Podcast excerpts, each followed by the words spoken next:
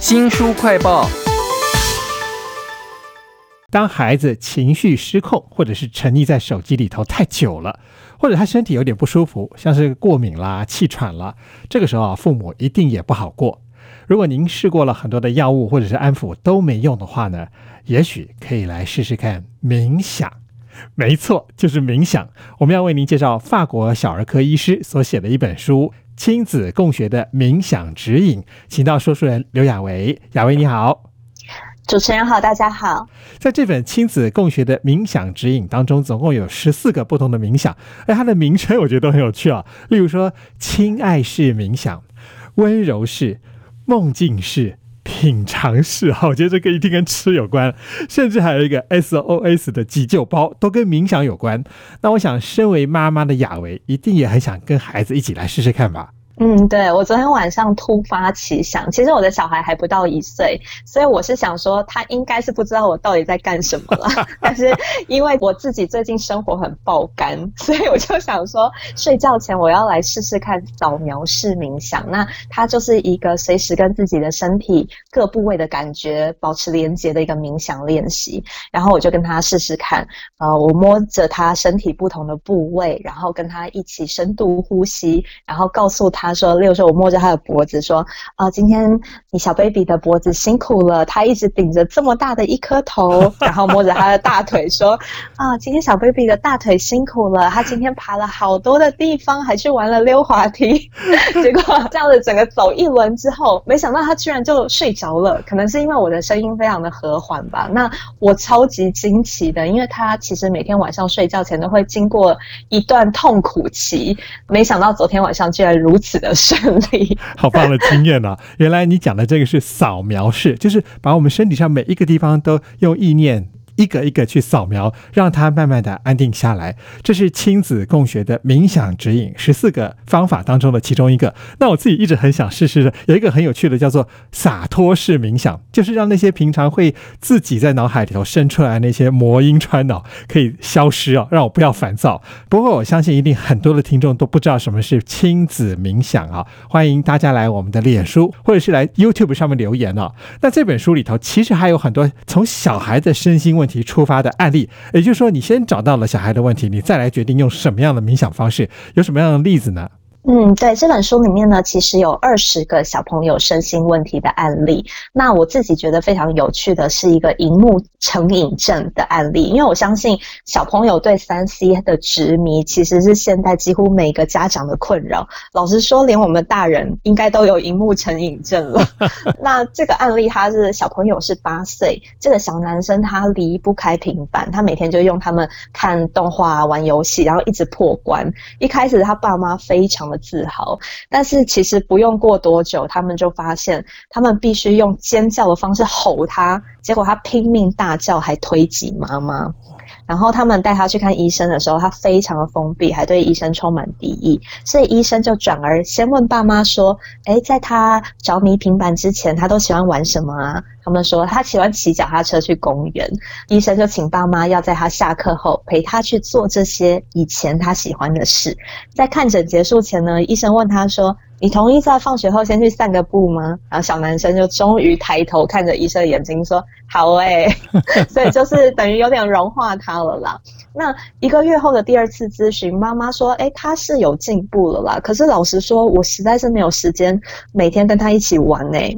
但是我只要让他玩一下下下平板，安静一下，他就又不写作业了。哇！那医生就开始用冥想的方式帮助他，像是用呼吸式冥想，让他有意识的专注在。自己的呼吸上，接着又鼓励爸爸妈妈跟他一起练习走路式冥想，让他走进大自然，观察生活中的趣味跟细节等等。那虽然之后他还是会用平板，可是已经是有节制的了。那这段时间的关键，最大的关键就是他的爸妈一直陪伴在他的身边。那这本书呢，其实从头到尾不断的出现作者的叮咛啦，就是请陪着孩子一起做。那其实我们都希望小朋友身心灵都。健康嘛，跟他一起就是最重要的一个练习。啊，好棒的点了，我从来没想过，因为我一直觉得冥想是一个人的事情，但这本书是亲子共学的冥想指引啊，所以要一直陪着你的小孩。在这本书里头，其实还有一个很有趣的设计，就是它有 QR code，我们可以用手机扫描一下，就可以到网络上面听到，哎，有老师指导，然后搭配音乐的练习。耶，其中有一段我听了会觉得好意外，说这个老师会引导你要注意你的头啊。身体啊，肌肉啊，竟然还引导我去感受我的头发，好奇妙！我印象最深刻的跟主持人一模一样，就是老师引导我们去，现在感觉我们的头发它在头皮上面，然后请你放松你的头皮 那一段，对不对？那其实我我发现这个音频呢，应该就是由一个专业的瑜伽老师所录制的，他们还搭配了一些就是很宁静的环境音，所以你感觉自己简直就是像是置身于。瑜伽教室一样，非常的放松。那其实你就扫一下书里的 Q R code，呃，他非常的用心，还有把每一个冥想的时间点写出来，所以你可以挑选自己适合的那一段，然后跟着老师的声音一起练习。我觉得还蛮棒的。他这个音频里头有一段是亲爱式冥想法啊，这个亲爱式其实是可以针对某一些遭到霸凌的小朋友，如何建立自己的自信，以及注意到别人，他到底是怎么做的？嗯，对，因为其实小朋友的人际关系通常也是父母会很烦恼的一个点哦。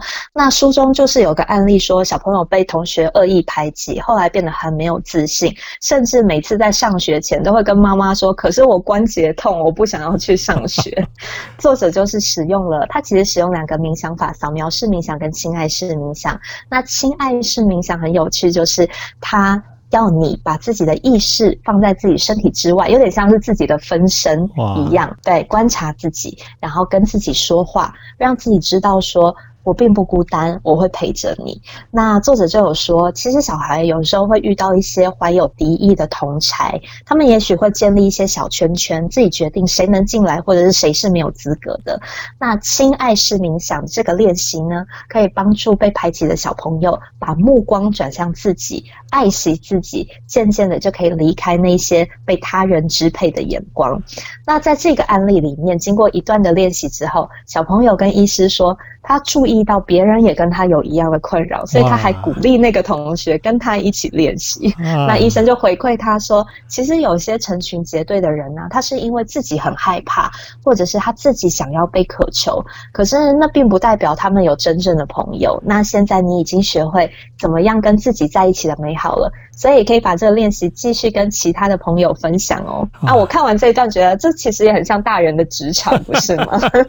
其实亲子共学的冥想指引，还有一个副标题就在讲说，你可以安定孩子的情绪，提升专注力哈。总共有十四种的练习。那刚刚讲到说，亲爱式冥想可以帮助这些遭到霸凌的小朋友重新注意到自己，然后也可以注意到别人。我觉得这个很棒哦。可是我又马上想到说，一般人可能觉得自己要学冥想都有点难了，小孩子真的可以懂得。冥想是怎么回事吗？对我刚开始看到这本书的时候，也是带着一个怀疑的眼光，想说冥想真的能够治病吗？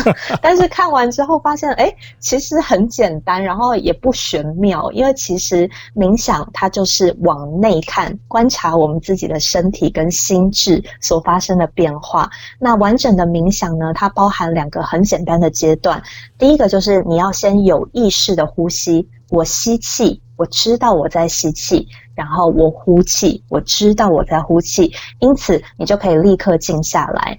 第二个阶段就是深入观察自己的身体，观察自己的思绪，其实非常的简单啊！我听到这里就觉得好像也快要进入冥想的状态了。那我想也可以稍微介绍一下这个特别的作者，因为他是一个法国的小儿科医师，我想他应该有很多临床经验吧？嗯，这位法国的小儿科医师呢，他担任儿科医师已经二十五年了，在他的临床经验里面，他发现其实小孩哦，他有非凡的抗压力，甚至是比成人更棒。的那原因是因为小朋友有非常开放的心胸，他们可以很柔软的去面对生命的种种变化，所以他开立了这个冥想的厨房签。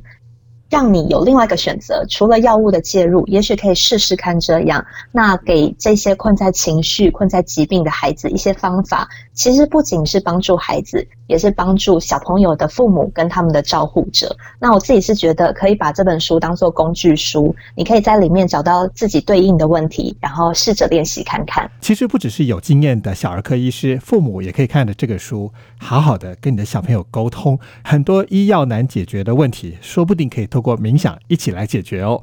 这本书叫做《亲子共学的冥想指引》，非常谢谢说书人刘亚维来为我们介绍，谢谢您，谢谢大家。